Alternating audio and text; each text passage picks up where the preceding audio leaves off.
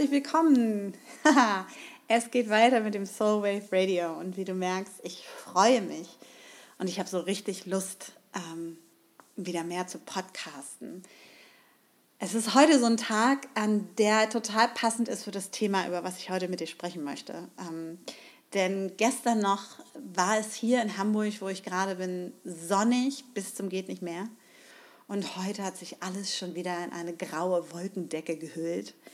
Und äh, die Gewitter sind im Anmarsch. Und dieser Grundstimmungswechsel ist so total passend, um über das Thema von heute zu reden. Und zwar ist das Soul Illness. Das heißt, es soll darum gehen, was es eigentlich bedeutet, wenn die Seele krank ist. Was meinen wir eigentlich damit und woran erkennen wir das und was kann man da machen? Ähm, Soul Illness or Soul Sickness, also wirklich Krankheit der Seele, ist ein, ist ein Konzept, was uralt ist in der Menschheit, was ähm, aus dem Schamanismus bekannt ist, was aus indigenen Zusammenhängen bekannt ist und was in unserer westlichen Welt irgendwann in Vergessenheit geraten ist. Denn wir haben uns durch dieses sehr maskulin orientierte patriarchale System angefangen, an dem Sichtbaren zu orientieren, an dem, was außen sichtbar ist oder im Zweifelsfall, wenn das Thema im Körper ist, sichtbar ist und haben sozusagen all die Dinge negiert, die nicht sichtbar sind, die nicht erfassbar sind und vielleicht auch nicht sofort beweisbar. Also alles, was nicht ertastbar ist, erspürbar ist oder nachweisbar ist, wissenschaftlich gesprochen, hat an Bedeutung verloren über die letzten Tausende von Jahren. Interessanterweise kommt jetzt aber auch die Wissenschaft zu der Erkenntnis ja schon seit einigen Jahrzehnten, dass es mehr gibt als nur den Körper und dass auch Symptome, wir nennen sie psychosomatisch ähm, oder aurasomatisch, ähm, dass Symptome, die der Körper hat, nicht unbedingt vom Körper kommen müssen, sondern aufgrund von psychischen Belastungen entstehen können. Und es ist so, dass in unserer oftmals hektischen und herausfordernden Welt es vielen Leuten passiert, dass wir uns eben halt überfordert fühlen, dass wir viele Dinge vielleicht auch gar nicht mehr fühlen wollen, weil es uns total überwältigt, dass uns die Sachen einfach zu viel werden, dass wir gar nicht mehr wissen, wo vorne und hinten ist. Und das ist ein Zustand, ich kenne den durchaus auch, also wenn ich mich zurückerinnere an den Zeiten, in denen ich ähm, noch im Eventbereich gearbeitet habe. Auch das war mal eine meiner Tätigkeiten in meinem einzigen richtigen, echten Job.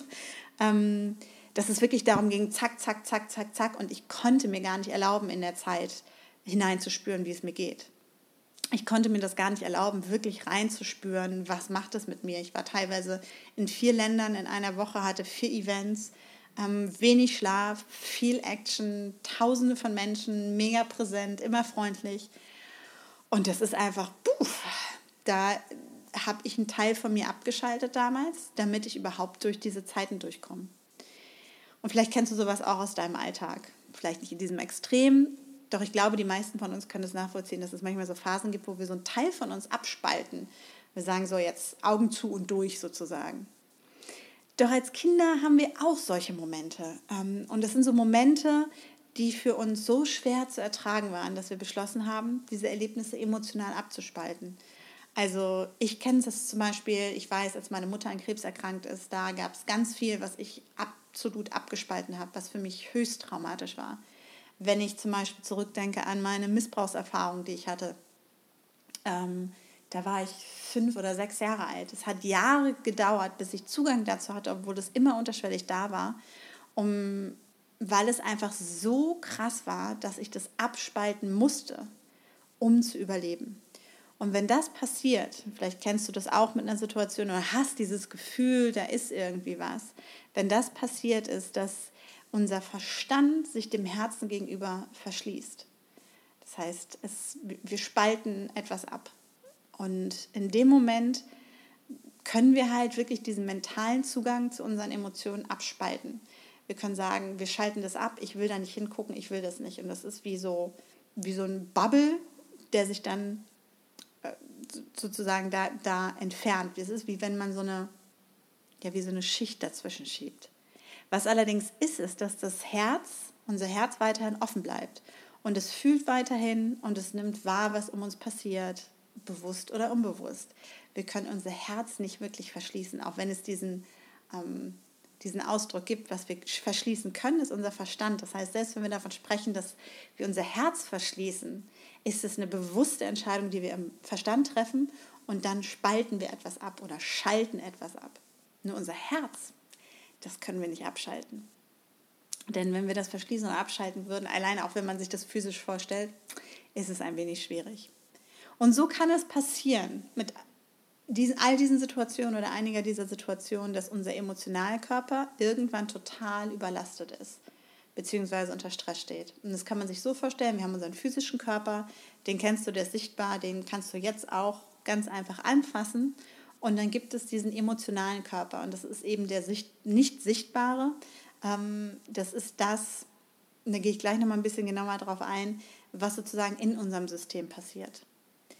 Und was dann passiert ist, dass unsere Seele krank wird. Das, was da drunter liegt, das, was dahinter steht.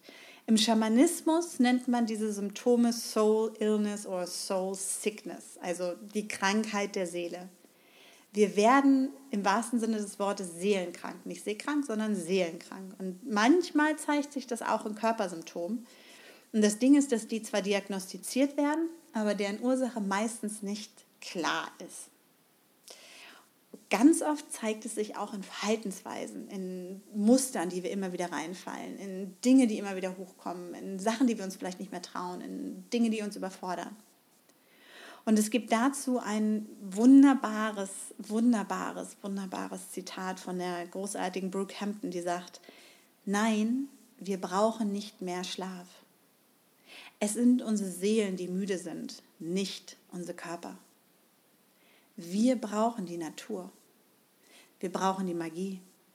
Wir brauchen Abenteuer. Wir brauchen Freiheit. Wir brauchen die Wahrheit. Und wir brauchen Stille. Wir brauchen nicht mehr Schlaf. Wir müssen aufwachen und leben. Und was für mich in diesem wunderbaren Zitat steckt, ist wirklich diese Tatsache aus diesem emotionalen Dornröschenschlaf, den wir kreiert haben, in dem Moment, wo wir etwas abspalten, aufzuwachen. Denn nur das ist die Möglichkeit, um wieder in unsere Energie, in unsere Kraft zu kommen. Denn unsere Seele ist erschöpft. Die ist müde von dieser Überlastung, die ist müde von diesen, all den Dingen, die sich dort angesammelt haben, die wir mit dem Kopf, mit dem Verstand abgespalten haben. Und es gibt total viele, also wenn man weltweit guckt, medizinische und spirituelle Traditionen, die wirklich sagen, Geist und Körper sind verbunden. Also das, was sozusagen nicht sichtbar ist, ist verbunden mit dem Sichtbaren. Und jetzt wird es kurz etwas wissenschaftlich. Denn der Emotionalkörper, der hilft uns, ähm, eine Brücke zwischen beiden zu schlagen. Und dieser Emotionalkörper, der besteht aus dem limbischen System, aus unserem vegetativen Nervensystem, aus dem psychoneuroimmunologischen Netzwerk, aus dem endokrinen System und unserem Immunsystem. Also das ist nicht nur mal kurz ein bisschen Emotion, sondern das ist wirklich in unserem Körper physisch nachweisbar. Und dieser Emotionalkörper, der hat seinen eigenen Energiekörper, den er sich, durch den er sich sozusagen mit dem Spirit, mit unserem Spirit, mit der Seele verbindet. Und dieser Emotionalkörper, bestehend aus all diesen Teilen, die ich gerade aufgezählt habe, der ist quasi wie ein Portal zu den energetischen Ebenen. Und dabei verbindet er Körper und Geist mit der Seele. Wir kennen alle den Ausspruch Körper, Geist und Seele. Und deswegen ist es das. Es gibt somatisch den Körper, es gibt psychosomatisch, das ist das, was über den Geist geht, also psychosomatische Erkrankung, über den Verstand, über den Geist. Und dann gibt es eben die äh, Erkrankung oder die Symptome, die über Spirit gehen, also über die Seele. Und dieses Portal funktioniert in beide Richtungen. Also wir können den Emotional Emotionalkörper von der spirituellen Ebene her angehen und damit den Körper durch mystische Techniken heilen. Oder in die andere Richtung gesehen, hilft uns der Emotionalkörper, unseren spirituellen Körper zu erschließen und ein gesunder emotionaler Körper ermöglicht uns einen Zugang zu einem mystischen Bewusstsein. Das bedeutet also, wenn wir sozusagen unseren Emotionalkörper heilen, wenn der klar ist, wenn der kraftvoll ist, hilft es uns, um in diese spirituellen Erfahrungen reinzukommen, um in mystische Erfahrungen reinzukommen. Und diesen Teil unseres Seins zu erforschen und dort Platz zu nehmen. Wenn es so ist, dass wir ungelöste emotionale Themen oder Belange haben und die nicht lösen, dann bleiben die im Emotionalkörper als ungesunde Energien hängen. Das ist so wie wenn da, ne, man kehrt es unter den Teppich, den Spruch kennt man ja auch, und dann hängen, die, hängen die Sachen da. Und das bedeutet für uns, dass auf der physischen Ebene, die man auch wirklich wahrnehmen kann. Das heißt, dass man unter dem Mikroskop sie erkennen kann als stressbedingte Schäden im Stressreaktionssystem und in diesem PNI-Netzwerk, was aus all den Dingen besteht, limbisches System, vegetatives Nervensystem, psychoneuroimmunologisches Netzwerk, dem endokrinen System und dem Immunsystem. Und dort kann man das wirklich wahrnehmen. Und diese Veränderungen im Emotionalkörper können dann psychische somatische Symptome auslösen. Und das können neurogene, Gene, neurogene Entzündungen sein, das können, ähm, ähm, das können andere Stresssymptome sein. Und man kann die auch als sogenannte allostatische Last bezeichnen. Also in der Medizin mittlerweile bezeichnet man diese Schäden auch als allostatische Last. Und diese Last, die kann wenn wir immer wiederkehrenden Stress haben, eben nicht abgebaut werden. Die kann ähm, auch größer werden, wenn wir Stress nicht abbauen, wenn er immer wiederkehrt oder wenn wir diese traumatischen Erlebnisse haben, die wir nicht behandeln, die wir uns nicht angucken, die wir sozusagen unter den Teppich kehren. Und je mehr wir dahin kehren, desto mehr ist es eine Belastung auf unserem Emotionalkörper. Und irgendwann ist er überlastet. Das heißt, dauerhafter Stress und Stress bedeutet hierbei nicht nur Stress im Job, sondern Stress bedeutet all das, was ich mir nicht angucke, was zu groß für mich ist, was mich herausfordert. Das heißt, auch mein Trauma, was ich unter den Teppich kehre, ist ein Stress. Der kann zu einem chronisch gestressten Zustand führen. Und wenn dieser Stress nicht gelöst wird, dann kann es zu einer Überlastung des Systems führen. Und das kann sich zeigen, dass ich emotional eben nicht ausbalanciert bin, also Gemütsschwankungen habe oder wirklich richtig große emotionale ähm, Dissonanzen habe. Das können körperliche Symptome sein und es kann auch Erschöpfung sein. Und ich habe äh, letztes Jahr, nee, vor zwei Jahren ist es mittlerweile her, den wunderbaren Joe Tafur kennengelernt, Dr. Joe Tafur. Und mit dem habe ich mich oft auch über dieses Thema unterhalten und der hat mir wirklich nochmal richtig tolle Einblicke über das Thema gegeben. Der ist ähm, Doktor, der ist ganz normaler, klassischer Familienarzt, Hausarzt wird man hier sagen, ähm, also ist in der klassischen westlichen Medizin ausgebildet. Und gleichzeitig ist er auch Schamane ähm, und hat viel über Ayahuasca geforscht und ist da auch bei, um das als Mittel, als System einzusetzen und auch den Schamanismus dort einzusetzen. Und, und der sagt, um gesund zu sein, müssen Menschen sich mit ihrer Umgebung verbinden und gleichzeitig in Frieden mit ihrer Community, sich selbst und den Gefühlen in ihrem Herzen sein. Das heißt, um gesund zu sein, geht es darum, dass wir in Frieden sind. Und weiter sagt er, wenn denn durch das Herz können wir diesen subjektiven Fakt der ozeanischen Grenzenlosigkeit erfahren. Ist das nicht wunderschön? Durch das Herz können wir Spirit kennenlernen, können wir unsere Seele kennenlernen und unsere Seele steht für Spirit, steht für die Göttin, steht für Gott, steht für den großen Geist. Und weiterhin sagt er, wir fühlen es, auch wenn unser Verstand es nicht greifen kann. Spirit ist Erinnerung und Spirit ist Möglichkeiten. Spirit berührt den Körper und ist so echt wie eine Herzattacke und Glückseligkeit. Spirituelle Krankheiten bzw. Stress macht uns krank. Und spirituelle Heilung hilft uns, dass es uns gut geht. Und ich hätte es nicht schöner sagen können. Also ich bin sehr dankbar über die Gespräche, die ich auch mit Joe immer wieder habe. Ähm, und wirklich auch diese Verbindung von Wissenschaft und Schamanismus, das, was jahrelang ja auch angezweifelt wurde, wo ich mich auch daran erinnere, dass ich auch schon als Spinnack bezeichnet wurde, dass das mittlerweile von der Wissenschaft auch nachvollziehbar ist. Das, was ich vorhin auch nochmal erklärt hatte mit diesem Emotionalkörper, wie er wissenschaftlich definiert wird, was wir als Seele vielleicht bezeichnen würden, dass es physisch wirklich nachweisbar ist, dass wenn wir emotionalen Stress haben, dass der sich in unserem Körper ablagert. Und ich finde es besonders schön, wie er das sagt, durch das Herz können wir die ozeanische Grenzenlosigkeit erfahren. Da geht mir jedes Mal das Herz auf. Dieses Gefühl, ja, wenn wir in Frieden sind, dann können wir Freiheit erfahren. Und das ist das im Kern, was ich für mich in meiner Welt auch immer schon gesagt habe. Es geht darum, in die Liebe zu gehen. Das heißt, es geht darum, ins Herz zu gehen aus diesem, diesem Moment, wenn wir ins Herz gehen, können wir in den Frieden gehen. Denn wir hören auf, gegen etwas zu kämpfen. Wir hören auf, gegen das, was wir unter dem Teppich gekehrt haben, zu kämpfen. Denn wir treten ja immer wieder auf dem Teppich, dass es da bloß nicht hochkommt.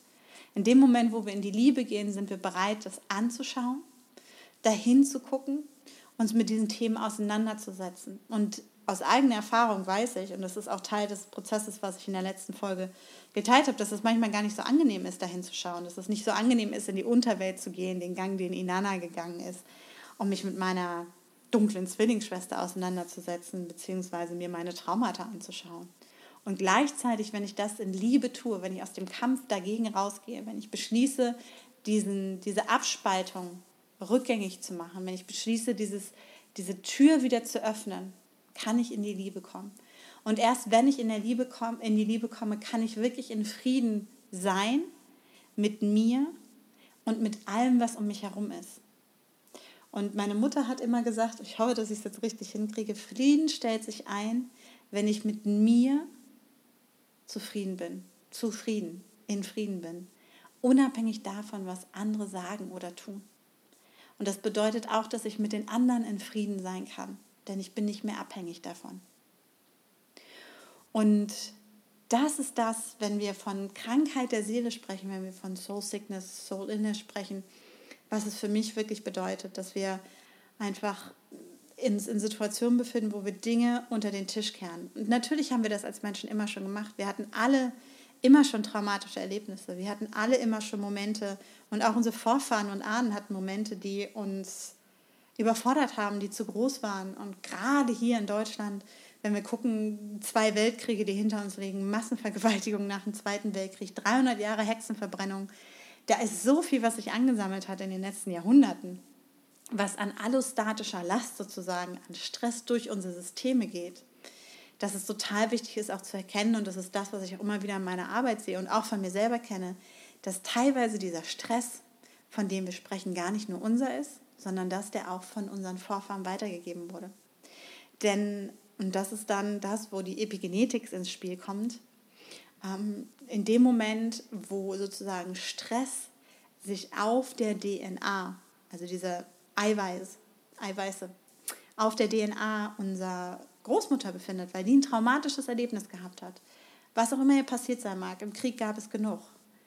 Ähm, in dem Moment, wo deine Großmutter mütterlicherseits dieses Erlebnis gehabt hat, hat sie schon ähm, deine Mutter in sich getragen. Und sobald sie schwanger mit deiner Mutter ist, bist du auch schon als Eizelle deiner Mutter in deiner Großmutter vorhanden. Das heißt, all das, um das einfach auch physisch nochmal visuell sich vorstellen zu können, all das nehmen wir mit. Das steckt schon in uns drin. Das ist wirklich in unseren Genen und gleichzeitig können wir damit arbeiten. Und ich nenne das gerne dann immer von, von Soul Sick zum Soul Flow zu gehen. Das heißt, zurück in diesen fließenden Zustand. Das ist so, als ob wir diesen Fluss, den wir abgespalten haben, wo wir so einen Staudamm gemacht haben, quasi, um das aufzuhalten. Und danach verdörrt eben alles, diesen Fluss wieder frei fließen zu lassen. Und wenn wir diesen Fluss wieder frei fließen lassen, wenn wir uns trauen, diese, diese, ja, diesen Staudamm zu öffnen. Und das muss nicht sein, dass wir gleich die, alles aufmachen und es rum durchläuft, sondern wir können das Schritt für Schritt tun. Wir können nach und nach diesen Druck ablassen, nach und nach diese Energie wieder ins Fließen bringen und zwar mit Liebe, dann können wir halt auch all das heilen, was da liegt. Da können wir auch diese allostatische Last leichter machen. Denn was sicherlich auch Fakt ist, ist, dass wir mittlerweile in einer Welt wohnen, wo so viel künstlicher Stress erzeugt wird, wie sicherlich vor einiger Zeit es noch nicht der Fall war. auch wenn es uns faktisch so gut ging wie noch nie. Ich glaube halt auch, dass ein Teil ist wirklich dadurch, dass wir so sehr in der Psyche sind und uns so sehr in diesem Bereich befinden mittlerweile auch gesellschaftlich, dass dadurch die Herausforderungen auch größer sind an einigen Stellen. Plus wir einfach mit so einem, ja, einem großen äh, Samsonite Kofferset hier angekommen sind an Themen, die gar nicht vielleicht unsere sind und die sich auch alle lösen können. Also auch dazu nochmal, das habe ich auch gelernt, wirklich für mich nochmal erfahren, einige Symptome, die ich wirklich mit mir getragen habe oder wo ich gemerkt habe, da ist diese Soul Sickness, da ist diese Soul Illness, da sind wirklich welche gewesen, die nichts mit mir zu tun hatten, sondern die von Generation zu Generation weitergegeben wurden. Und gleichzeitig konnte ich in dem Moment, wo ich mir diese Traumata angucke, wo ich mir diese Glaubenssätze angucke, diese emotionalen Blockaden angucke, die Themen angucke, die dahinter stehen, kann ich das für mich verändern. Und das lässt sich auch da physisch nachweisen. Wie gesagt, unter Mikroskop ist es mittlerweile auch schon wissenschaftlich sichtbar. Das ist es, was gemeint ist, wenn wir von Soul Illness oder von Soul Sickness oder von der Krankheit der Seele sprechen, mal ganz wissenschaftlich analysiert.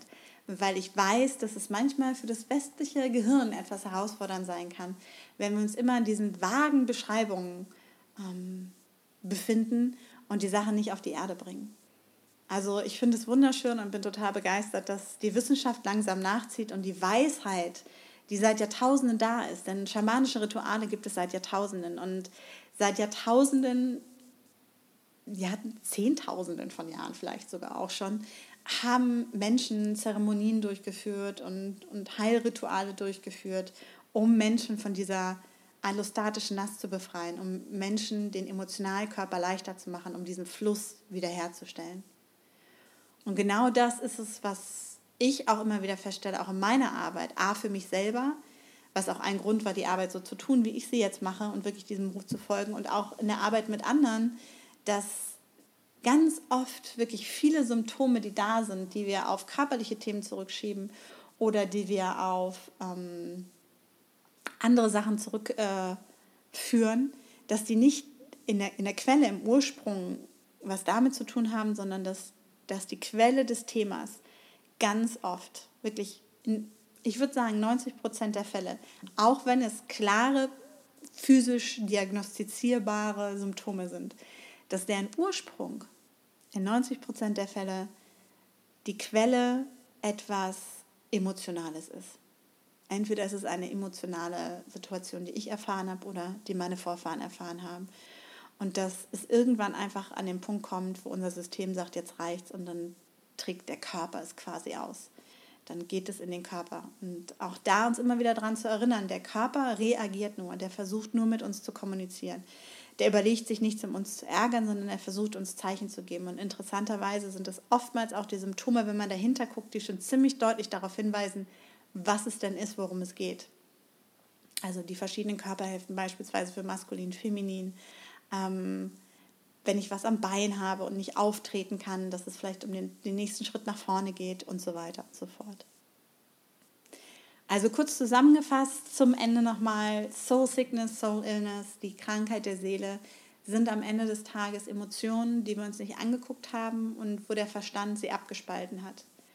Und wenn wir dorthin gucken in Liebe, dann können wir den natürlichen Fluss wieder loslösen. Wir können also die im Emotionalkörper festgefahrenen, steckengebliebenen oder blockierenden Energien lösen. Dazu müssen wir das Herz öffnen. Wenn wir das Herz öffnen, heilen wir die Seele. Wenn wir die Seele heilen, bekommen wir Frieden. Das ist dann, wenn wir uns mit Spirit verbinden.